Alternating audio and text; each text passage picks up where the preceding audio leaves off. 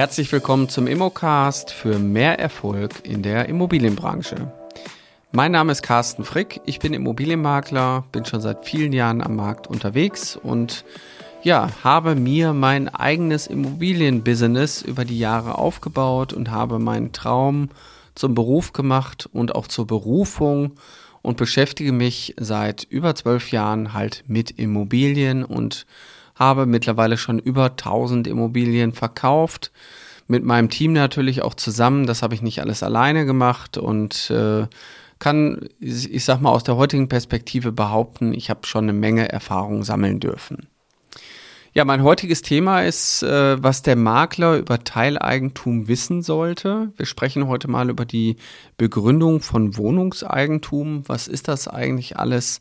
Wofür brauche ich das? Warum muss ich mich damit überhaupt auskennen? So, ähm, wenn wir erstmal so ein bisschen, ich sag mal, konstruktiv an das Thema rangehen, eine Immobilie ist ein Haus und ein Haus kann natürlich aus mehreren Etagen bestehen. Und wenn wir in jeder Etage eine Wohnung haben, dann sprechen wir von einem Mehrfamilienhaus. Also ab drei Einheiten sprechen wir immer von einem Mehrfamilienhaus. Dieses Mehrfamilienhaus ist in der Regel, wenn es äh, einen Eigentümer gibt, äh, gibt es auch in der Regel immer nur ein Grundbuch. Ne, ich habe in einer anderen Folge ja auch mal über das Grundbuch gesprochen. Das Grundbuch ist quasi das Blatt, was dann eben beim Grundbuchamt geführt ist, wo drauf steht, auf welchem Flurstück die Immobilie ist, an welcher Adresse, wer Eigentümer ist, ob es irgendwelche dinglichen oder persönlichen Rechte gibt oder eben Grundpfandrechte, die in Abteilung 3 eingetragen sind. So, und dieses Grundbuchblatt, also jedes Grundbuch hat eine Blattnummer und ist einem Amtsgericht zugeordnet. Dieses Blatt ist quasi das Blatt wie der Fahrzeugbrief bei einem Fahrzeug, also bei dem Pkw, wenn wir dieses verkaufen wollen. Ja, also wir brauchen für den Verkauf immer den Fahrzeugbrief, der zeigt, dass man Eigentümer dieses Fahrzeuges ist. Und so ähnlich ist das mit dem Grundbuch. Nur der Besitz des Grundbuches macht eigentlich zum Eigentümer. Man muss halt drinstehen und eintragen tun eben nur die Rechtspfleger ein. So, jetzt ist aber der Punkt, was ist, wenn ich jetzt mein Haus, was ich besitze, aufteilen möchte in mehrere Wohnungen? Also in dem Fall Eigentumswohnungen. Ab, abgekürzt sprechen wir immer davon ETW, also Eigentumswohnungen. Wie funktioniert das? So, das kann man machen. Also man kann bestehende Immobilien aufteilen.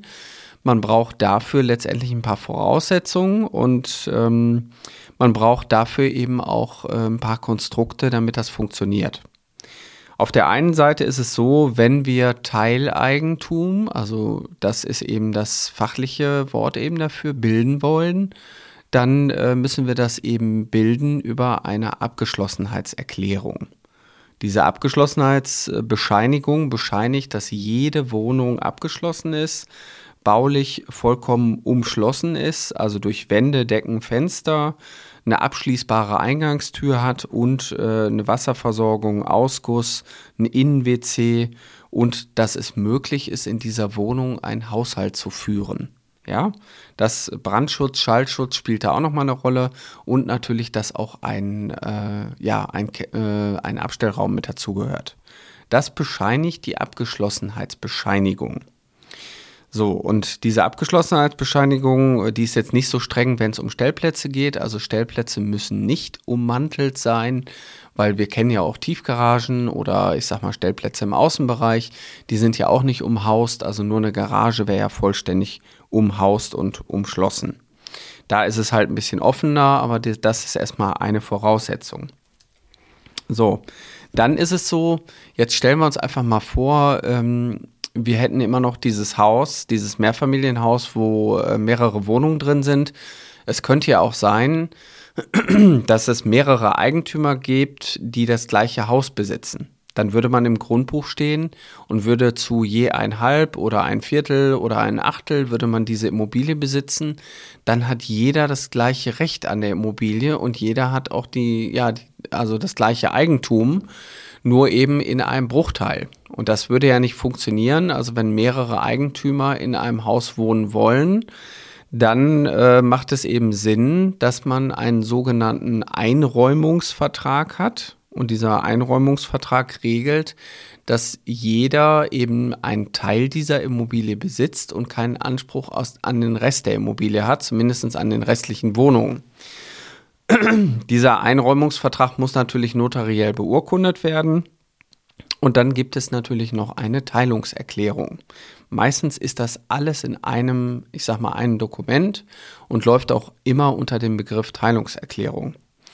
In der Teilungserklärung wird jetzt geregelt, in welchem Verhältnis die einzelnen Wohneinheiten untereinander stehen.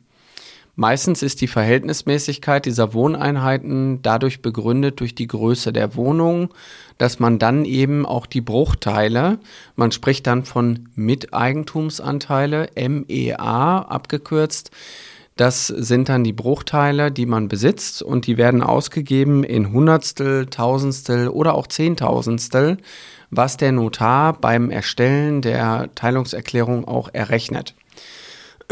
Das heißt, der Notar geht her, guckt sich an, wie viele äh, gesamtheitliche Quadratmeter haben wir, die wir aufteilen und rechnet sich dann aus, wie teile ich denn die Miteigentumsanteile auf. Meistens kriegen Garagen und Stellplätze dann auch noch einen Miteigentumsanteil von 5 oder 15, je nachdem, was für eine, ich sag mal, Wohnungs- oder ich sag mal, Gesamtgröße wir haben. Aber das ist dann immer so ein bisschen prozentual und in Summe ergibt es dann meistens 1000 oder 10.000 das ist so ein bisschen abhängig von der Aufteilung. So, das heißt, jedes, jede Wohnung hat am Ende einen Miteigentumsanteil. Das heißt, wir sind Besitzer eines Teileigentums, also in diesem Haus.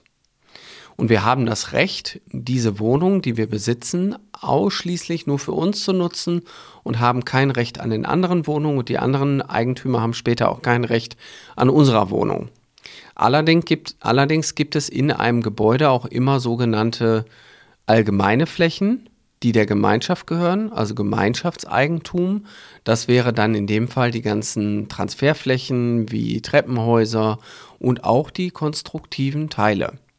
So, konstruktive Teile sind in dem Fall, wenn wir uns jetzt mal eine Immobilie im Querschnitt angucken, alle Wände, alle Decken und alle tragenden Elemente in einer Immobilie. Das heißt, ähm, wenn wir jetzt mal darüber sprechen, dass hinter einer Wohnungstür uns die Wohnung gehört, gehört uns aber gleichzeitig nicht damit die tragenden Wände, weil ich kann nicht ohne Zustimmung der anderen Eigentümer plötzlich eine tragende Wand aus meiner Wohnung rausreißen, wenn ich das nicht vorher geklärt habe, ob das überhaupt bautechnisch funktioniert, geschweige denn, ob ich nicht die Genehmigung habe, weil das dann wiederum, obwohl es hinter meiner Haus- oder Wohnungstür ist, ist es dann immer noch Gemeinschaftseigentum. Oder oftmals sind die Fenster Gemeinschaftseigentum und natürlich die Fassade, Eingangstür und die ganzen anderen Sachen Kellerflächen. Wobei der Kellerraum dann wieder ähm, Sondereigentum ist, das heißt, das gehört zu der Wohnung und ist meistens auch mit dem Sondereigentum verbunden. So, und damit wird das ganze Thema schon so ein bisschen komplexer, ähm, damit das für den Rechtspfleger nicht so ganz so komplex wird. Und der Rechtspfleger kennt die Immobilie ja auch nicht, weil der soll ja später die neuen Grundbuchblätter gründen, gibt es einen Aufteilungsplan. Der Aufteilungsplan ist nichts anderes als ein Grundriss und eine Ansicht oder gegebenenfalls ein Schnitt, wo jede Wohnung mit Nummern versehen ist. In dem Aufteilungsplan steht auch in jedem Fenster drin, dieses Fenster gehört zur Wohnung 1 oder zur Wohnung 2 oder 3. Und dann steht das im Grundriss drin und man kann anhand der Wohnungsnummern genau erkennen, von außen als auch über die Grundrisse, was gehört denn zu dieser Wohnungsnummer, wie viel Miteigentumsanteil hat das und wie ist eigentlich der, ja, ich nenne es immer so schön, Friedensvertrag in der WEG geschlossen. WEG steht dann eben für ähm, Eigentümergemeinschaft, Wohnungseigentumsgesetz und äh, man spricht dann eben über eine Eigentümergemeinschaft. So, das heißt, wenn ich äh, Wohnungseigentum gründen möchte, brauche ich eine Abgeschlossenheitserklärung, diesen Einräumungsvertrag, eine Teilungserklärung, dann brauche ich einen Aufteilungsplan und mit diesen Dingen kann ich dann Teileigentum bilden. Dann geht der Rechtspfleger im Grundbuchamt her, löst das alte Grundbuch auf und erstellt jetzt für jede neue Wohnung ein neues Grundbuch. Das bedeutet, eine Immobilie hat dann später nicht nur ein Grundbuch, sondern vielleicht dann acht Grundbücher. So, und diese Grundbücher sind am Ende des Tages dann auch wieder frei handelbar. Das heißt, jetzt kann ich diese Grundbücher einzelnen Menschen wiederum verkaufen und eben am Markt auch handeln. Und somit, ähm, ja, kann ich ein Haus aufteilen und habe dadurch Teileigentum gebildet. Ihr seid wahrscheinlich jetzt nicht unbedingt in dem Geschäft der Aufteiler unterwegs. Also das ist ja auch ein großes Geschäftsfeld von vielen. Aber wenn ihr mit Teileigentum zu tun habt, dann sollte euch immer klar sein, zu jeder Teilungserklärung gehört auch ein Aufteilungsplan. Und meistens wollen die Banken auch diesen Aufteilungsplan sehen. Wenn wir jetzt mal ganz pingelig sind, da reicht dann nicht nur die Teilungserklärung. Ja, das heute mein Thema, also was man alles über Teileigentum und wie man es bildet wissen sollte. Wenn ihr noch mehr wissen wollt, wie man erfolgreich ein Immobiliengeschäft aufbaut und zukünftig damit auch seinen Lebensunterhalt verdienen kann, dann meldet euch doch mal bei uns an für das kostenlose Strategiegespräch unter www.mein-makler.com/ausbildung. Ja, und dann führen wir gemeinschaftlich ein Gespräch über das Thema erfolgreich in die Immobilienbranche einsteigen und meistens haben wir schon im ersten Gespräch tolle Ansätze, die du umsetzen kannst, um dein eigenes Immobilienbusiness oder deinen Traum in die Wirklichkeit zu holen. Ich wünsche dir jetzt noch einen schönen Tag, alles Gute, viel Erfolg, beste Grüße aus Essen, Carsten Frick.